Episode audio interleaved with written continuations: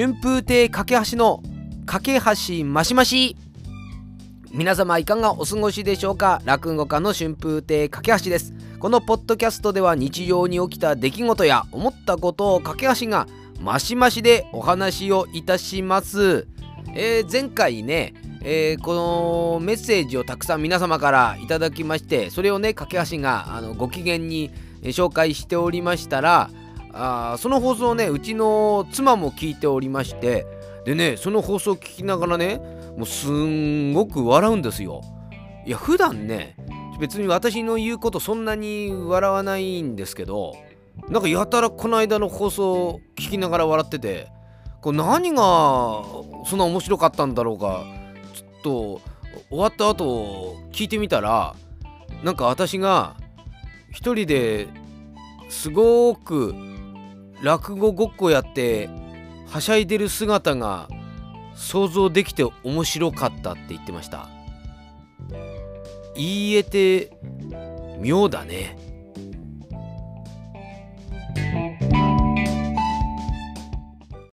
このポッドキャストもねあの回重ねるごとに私もちょっとあのいろいろ気合い入ってきてもう今まではねあのこのマイクに自分のこうイヤホンをつないでお話ししたんですけれども、なんか性能いいやつがいいんじゃないかと思って、イヤホンじゃなくて、今ヘッドホンでやってますからね。もうどんなヘッドホンかって言ったらね、あの、モノマネ紅白歌合戦であの審査員が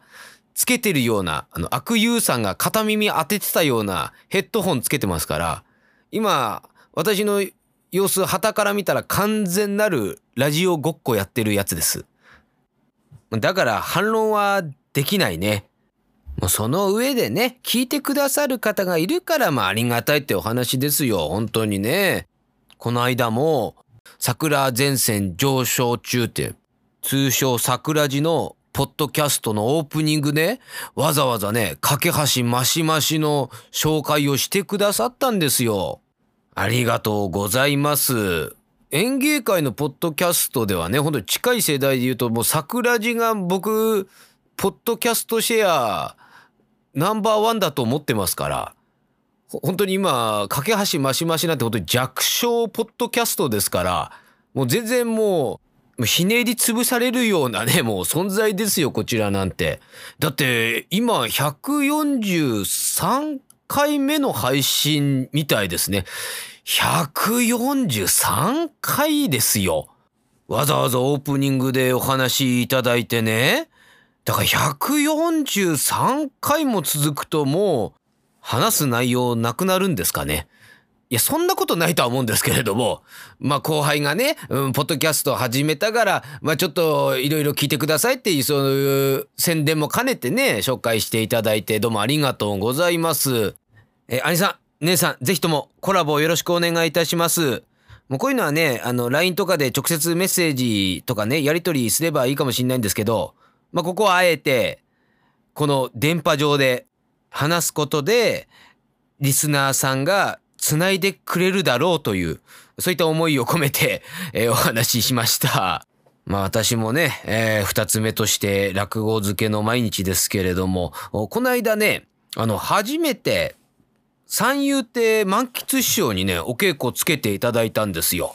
あの、満喫師匠とのこの関係は、私がね、えー、法政大学の落語研究会出身で、で、満喫師匠も、えー、法政大学のね、落語研究会出身なんですよ。それだからね、だから満喫師匠が二つ目の時に、私が現役の大学生でね、そこからご縁があるんですよ。まあ当時ね、私、すんごく自分で言うのもなんですけれども、生意気な学生で、うちの落語研究会は特に落語を指導する人とか顧問とかがいなかったんですよ。だからね、学生同士がお互いにこう落語を聞いたり、いろいろアドバイスをしたりしたんですけれども、まあ、やっぱり私もすごい超生意気大学生でしたから、こんなことやっても落語は上手くならねえと思って、やはりこのプロから指導を受けなきゃ上達しないんじゃないかという。その上で、超生意気ですから、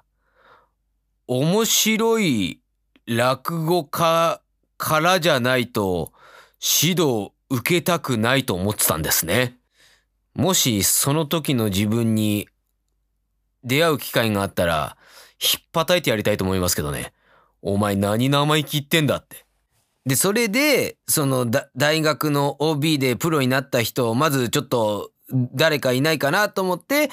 満喫師匠の落語会に行ったんですよ。当時二つ目ですからね、えー、三遊亭吉月というお名前でやられてましたけれども、で、そこで初めて、えー、講座聞いて、面白いなと。合格っていう。まあ、すいません、生意気だったんで、生意気学生だったんで、客席で、えー、両手組んで、よし、この人からなら習っていいだろうって。大学生ですよ。学生時代ね。学生時代、これだったら指導を受けてもいいだろうという、そんなことを思って、でね、なんか終演後ね、楽屋にってね、とご挨拶したんですね。あの、私、あの、法政大学落語研究会の、えー、2年生で、えー、それで、えー、もし、あのね、あの、ご都合がよろしければ、ちょっと我々に今指導していただけないでしょうかってお願いしたら、本当に快く、後輩からの、頼みだからってことでね、そっからね、私たちの世代はね、えー、満喫師匠からいろいろと教えていただいたんですよ。やっぱり今でも覚えてますね。なんかいただいたアドバイスっていうのはその時に。あのね、実際に話を師匠から教わるわけじゃないんですよ。なんか自分たちで CD とかで覚えていった師匠方の話を満喫師匠に聞いていただいて、で、満喫師匠が、あもうちょっとこうした方がいいんじゃないかなとか、ね、上下とか著作こうした方がいいんじゃないかなっていうことをこうアドバイスをね、してくださったんですけど、なんでしょうね、話のその細かな部分より、そのね、話の、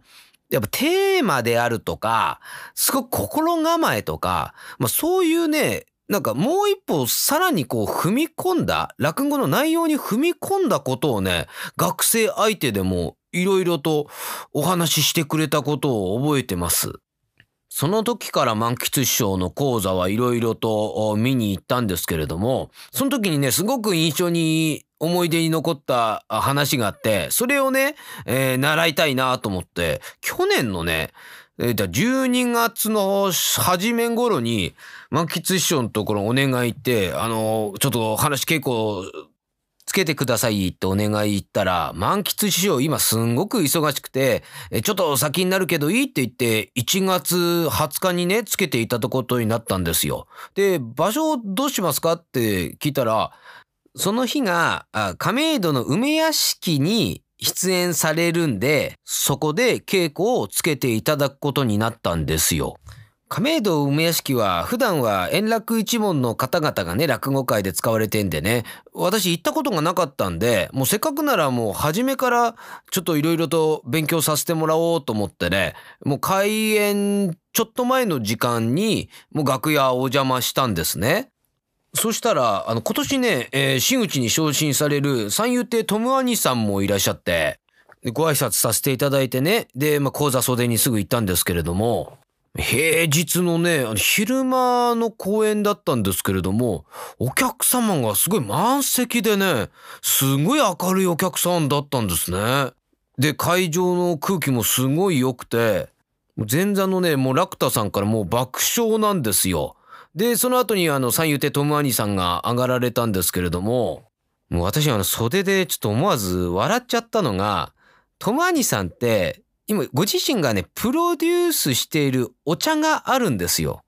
トム茶っていう名前の緑茶で、これ結構ね、すごい、なんかお茶屋さんとこう組んでいるみたいで、もの自体もすごい上質なお茶っ葉なんですね。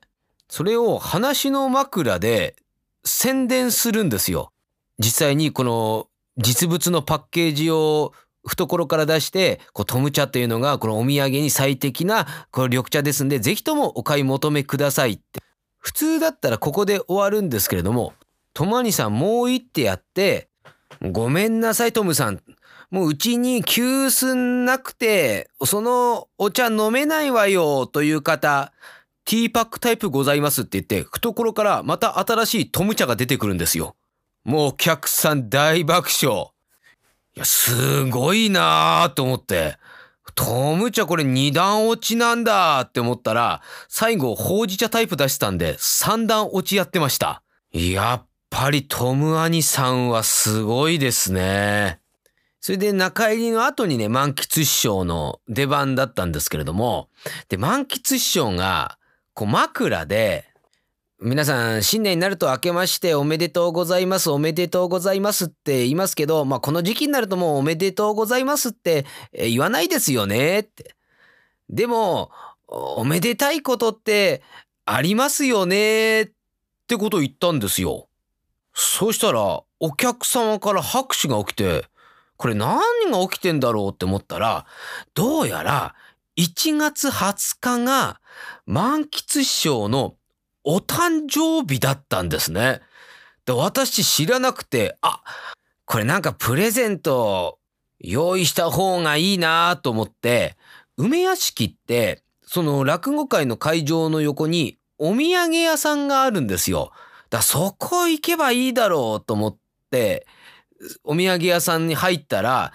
やっぱさすがですね。やっぱ嗅覚がやっぱり僕よりいいんでしょうね。もう先にトム・アニさんがお店の中いましたね。もうおそらくもう冒頭のおめでとうってありますよねのこの拍手、お客さんから拍手もらう前にもう感づいて動いたんでしょうね。もうクイズみたいな、早押しクイズみたいな感じで。まあ、それでお土産屋さん入ったんですけれどもま、実際に、そう、満喫師匠が何が、まあ、お好みで、で、このお土産屋さん結構ね、広いんですよ。だからどういったものを売ってんのか、ちょっとわからないなと思って、ちょっとうろうろしたんですね。そしたらトム・アニさんも、あ、多分満喫師匠に、あれだな、誕生日プレゼントってことで、楽屋で渡したいんだなってことは、まあ、すぐ察したんでしょうね。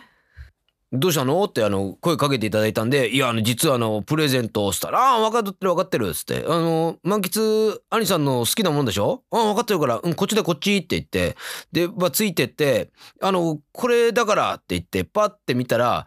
トムチャ3点セットでした。やられたって思いましたね。なんか芸人として。このオチも最後持っていくかって、まさかの4段落ちでした。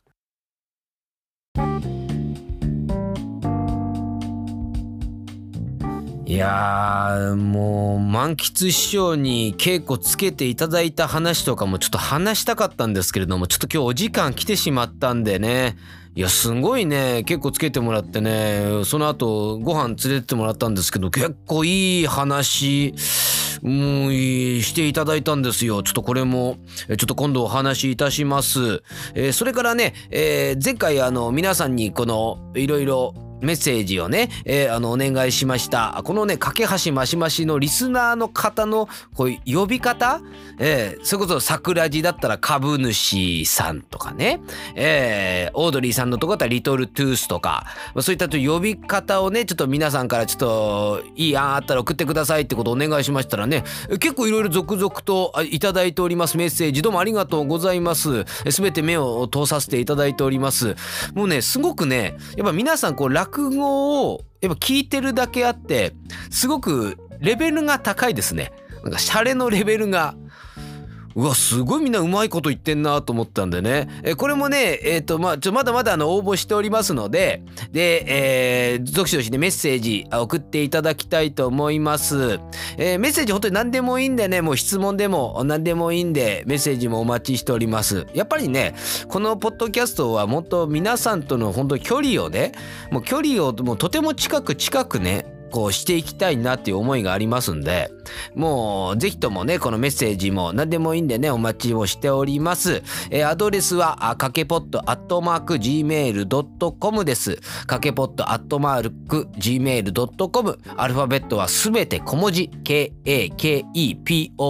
アットマーク gmail.com です。それでは次回の配信までお待ちくださいませ。お楽しみに。お相手は春風亭架橋でした。どうも、架橋ましまし。また次回。